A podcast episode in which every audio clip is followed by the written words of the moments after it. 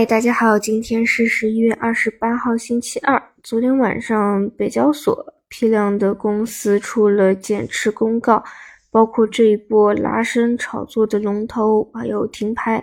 而且呢，是不止一家啊。这个监管呢，它一定是会对情绪产生一定的影响的，因为这种已经是高度的投机化了。你理论上来说，你只要不断的换手往上，换手往上，只要有资金愿意去接啊，它确实可以每天有所表现。那这个呢，它已经对这个主板啊产生了一定的影响了。比如说像昨天早晨还是跷跷板。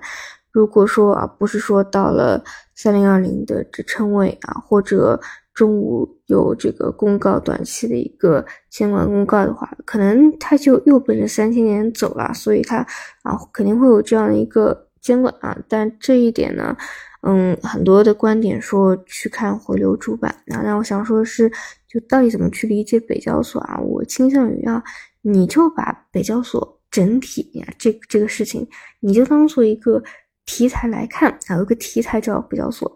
那昨天呢，可以当成是第一波的一个短期的小高潮啊。那么，既然有很多的这个市场上最活跃的资金，它也吃到了一定的甜头啊，而且呢，只是一个嗯，就是监管啊。那其实呢。就会有资金在可能博弈所谓的这个题材的未来第二波啊，它可能震荡一会儿，或者再休息一会儿，或者说阶段性调整一会儿，它不一定说作为一个已经有专项的题材就此结束的啊。但短期呢，以先给一个监管啊，让主板这边休息一下吧。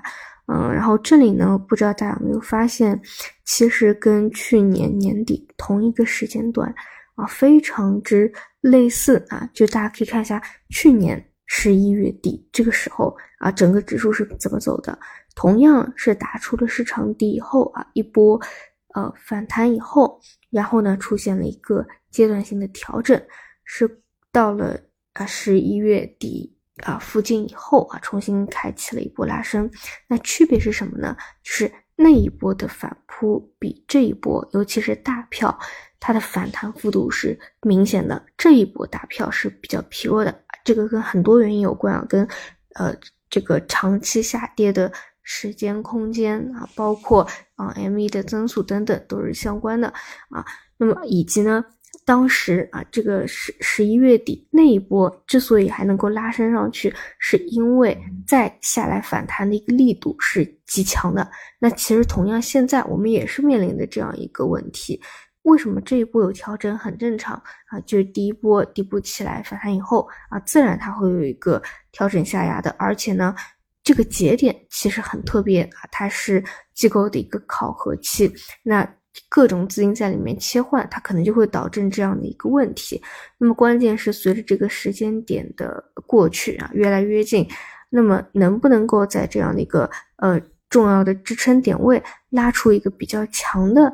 阳线来啊，去稳固住这样的一个底部就很关键了。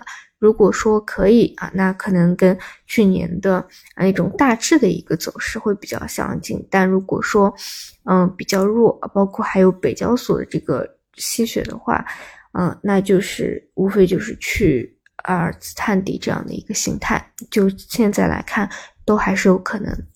好的，那我们就中午再见。